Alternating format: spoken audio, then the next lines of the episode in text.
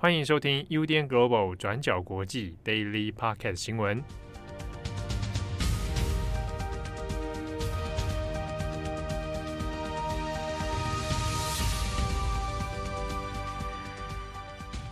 Hello，大家好，欢迎收听 UDN Global 转角国际 Daily Podcast 新闻。我是编辑佳琪，我是编辑惠仪。今天是六月四号，星期五。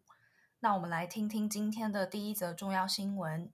对，那就是今天是六月四号，所以在六四这一天呢，我们要跟大家谈一下一九八九年六月四号发生在天安门广场的大屠杀事件，以及原本每一年都会举办六四烛光晚会的香港，目前到底经历了哪一些事情？那我相信过去几年，我们如果从各大媒体来看，都可以看到六四事件发生后，从一九九零年开始的六月四号，香港支联会每一年都会在维园举办六四烛光晚会。那这个烛光晚会其实意义非常重大，因为它是全世界纪念六四事件持续最久，也是规模最大的一个悼念活动。那在今年二零二一年，已经来到了第三十二年。但是我们也可以看到的事情是，那随着香港的政治环境越来越严峻，所以可以公开的举行或者是参与这个集会，也已经变得越来越困难了。那例如在去年二零二零年的时候，香港政府就以疫情为理由，所以就不批准六四烛光晚会的举行。但是在那个时候，还是有好几千位的市民呢，就是想办法进入到围园里面，然后手举蜡烛，完成了悼念仪式。但是结果是有大概几十个人到最后是被警察逮捕的，然后这些人就被指控煽动或者是参与没有经过批准集结的一个集会。那么来到了今年二零二一年，疫情慢慢趋缓的时候，六四烛光晚会的主办单位支联会，其实早在四月二十七号的时候，又向警方提出了这个申请，希望可以举办这样子的一个集会。但是在今年呢，同样的。香港警方还是以疫情为理由，所以就不批准这个集会的举行。那原本支联会还有在上诉的，但是到最后还是被驳回了。那么今年。二零二一年刚好也是国安法实施大概快一年了，所以大家也有在想说，所以烛光晚会是不是马上就会消失了？尤其在今年呢，香港的警察也一再的警告市民说，不要参与任何没有经过批准集结的集会，而且还表示会在六四这一天呢，部署足够的警力，要迅速果断的执法。那当中呢，如果你有身穿黑色的衣服，还是你有叫相关的口号，或者是你燃点烛光等等，这一些举动都有可能会成为你违法的一个证据。那警察还有表示，他们会看情况，可能会随时封锁维园的这个个别的地点。所以在这样子的情况下，我们可以看到，你可以参与或者是能够参与的市民数量，相信是会大大减低非常多的。那么，针对警方的这一些大动作呢，那支联会的秘书蔡耀昌就批评说，这是变相在恐吓香港人嘛，所以就呼吁说，香港人应该可以用自己的方式来表达对六四的悼念。那支联会的副主席周幸彤先前也有表示，他会以个人的名义，在今天晚上八点，在大家都能看到的一个地方来点起烛光。可是呢，就在今天六月四号的早上。支联会的副主席周信彤就被警方逮捕了，他被控说涉嫌宣传以及公告未经批准集结，所以到最后早上的时候，目前已知是被警方逮捕，但还没有一个最新的状况。那么除了集会之外，在更早之前，由支联会搭建并且辗转运营的这个六四纪念馆，在五月下旬的时候，也被有关当局通知说，它没有相关的运营牌照，也就是没有公众娱乐场所的这个牌照，所以到最后，支联会又对外宣布，好，这个六四纪念馆是要暂时闭馆的。所以我们可以看到。往后是否可以继续举行六四烛光晚会，以及这份记忆该如何传承下去，其实是一件越来越困难的事情。那虽然呢，过去香港对于六四烛光晚会的举办意义到底是什么，其实有非常多的讨论。像是有些香港的本土派就认为说，六四晚会只是一个行礼如仪，你已经变成一个非常僵化的一种形式了。那在这样子的情况下，这个举办的意义到底是什么？那本土派会这么批评，主要的原因我们也要特别跟大家提一下，就是支联会的这个背景。支联会是香港六四烛光晚会的一个主办单位，那他们的全名叫做香港市民支援爱国民主运动联合会，它是在一九八九年五月二十一号的时候成立的，那主要目的就是为了要支援中国的爱国民主运动。那支联会有五大纲领，那其中最多人讨论的其中两大纲领，第一个就是结束一党专政，那第二个就是建设民主中国。那所以很多本土派其实就不太认同支联会所谓的这种爱国情结，以及包括支联会五大纲领中的建设民主中国这一点。本土派就认为说，六四虽然是有一些象征意义的，但是就主张在这种情况底下是要香港优先。那当然，针对民众是否要参与，你参与的目的又是什么？其实有很多不同复杂的一个光谱，我们这边可能没有办法详细跟大家去做说明。但是说到这边，我们也可以从过去参与烛光晚会的人数来看一下，六四事件在不同时代底下对香港的这个意义是什么。那过去呢，从一九九零年开始，一直到现在，参与烛光晚会的人数大概是从四五万人到十八万人不等，其实区间蛮大的。那只有亚洲电视台呢，就做了一篇专访，那其中就访问了支联会的常委张景雄。那这个张景雄他就有提到，除了一九九零年，也就是六四事件后的隔一年，参与的人数达到十五万人之外。在九十年代，香港回归前后，那在香港当地的政治气氛其实是不太浓厚的，也因此呢，出席六四晚会的人数多徘徊在大概四万或者是五万人之间。那也因为相关的这个状况一直持续下去，所以到二零零零年，支联会就提出了这样子的一个主题，叫做“薪火相传”。那也意思就是希望让六四的记忆可以传承下去，让越来越多的香港年轻人知道六四到底是什么。那到二零零三年呢，也就是中国的自由行开放嘛，所以当时候每一年维园的六四烛光晚会就开始有越来越多的中国人参加。那在相关的捐款箱里面可以看到有越来越多的人民币出现这样子。那来到二零零九年，也就是六四的二十周年，当时候香港的政治人物就开始出现想要淡化六四，或者是抹黑参与六四集会的这些言论。那这样子的一番言论呢，反而到最后又激发了集会人数增加的一个状况，参与集会的人数再次达到十五万人，也是继一九九零年来最高的一个参与人数。那接下来近几年，也就是我们看到的中国跟香港之间的矛盾是越来越激烈了，尤其是香港经历了二零一二年的反国教运动，那二零一四年的雨伞运动。本土派开始兴起，那相关的政治行动力也变得越来越积极，就会开始主张我们刚刚提到的香港优先。那不过开始出现的一个变化，也是说，在经历了二零一九年的反修例运动之后，以及十二港人事件之后，也开始让越来越多的本土派去反思说，其实中国自己的维权人士也是香港人的抗争盟友。所以在今年，也有本土派站出来表示说，哎。我曾经是悲歌支联会的六四集会的，但是在今年呢，我决定我会悼念六四活动。今年六四事件是三十二周年，那今年的六四的主题叫做“为自由、共命运、同抗争”。那支联会的副主席周信彤在今天早上被逮捕之前，曾经有接受过 BBC 的访问，那说了一段我觉得很有意思，也非常值得反思的一句话，这边也分享给大家。他说：“国安法下，其实悼念六四有非常多重的一个意义。那以前呢，香港人可能只会去谈说六四事件这件事情本身值不值得悼念。但是现在呢，在国安法下，大家还敢不敢走出来守住维园的烛光，其实是反映了香港人的抗争意志以及政治表达的底线。周幸彤就说，不能让红线来代替香港人的底线。”他说：“如果六四的真相都不能守着的话，香港人又怎么可以守着七二一以及八三一的真相？那如果要反抗的话，就要从保护六四的烛光开始行动。”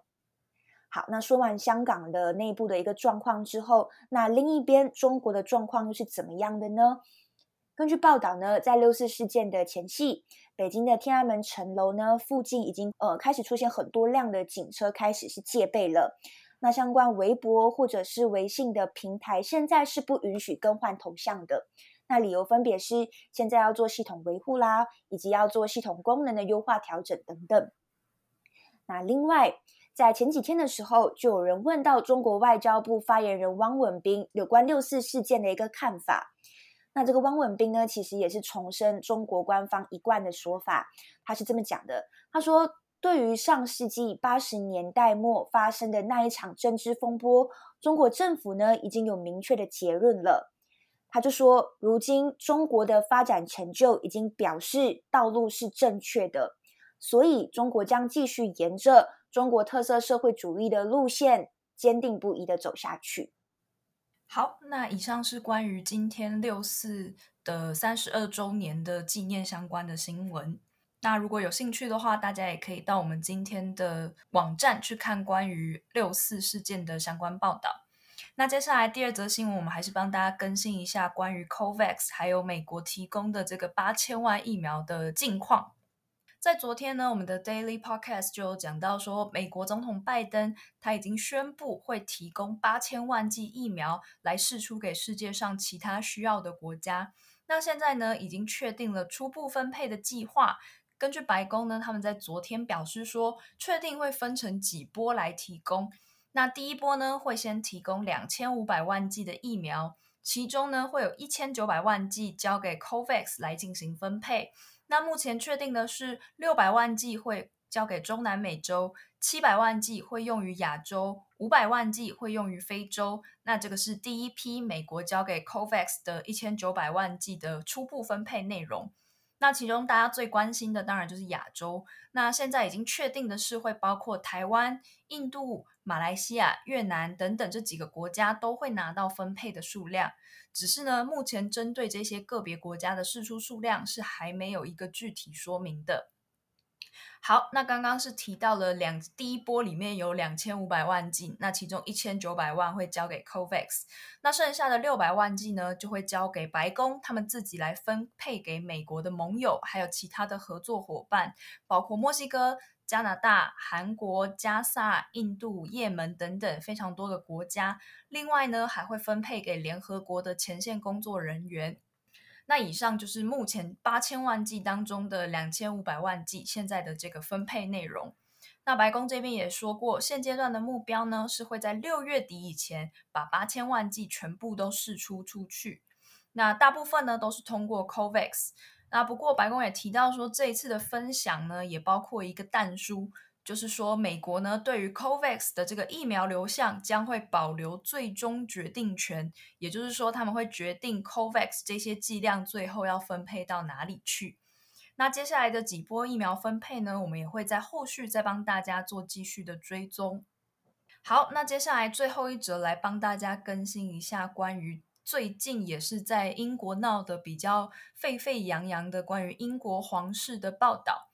那在前阵子呢，其实大家应该还记得，在哈利王子跟梅根接受欧普拉采访的时候，就有隐晦的提到说，小王子 Archie 的肤色问题，就在暗示皇室里面可能有种族歧视的状况。那当然呢，这个消息在欧普拉的专访释出之后，立刻就被英国皇室反驳。他们发的声明中就说，家族里面绝对没有种族歧视的问题。那不过，事实上到底有没有呢？还有应该要怎么证明呢？这个问题呢，也是相对难以去解决的。那刚好在六月二号的时候，英国的《卫报》就做了一个独家的调查报道，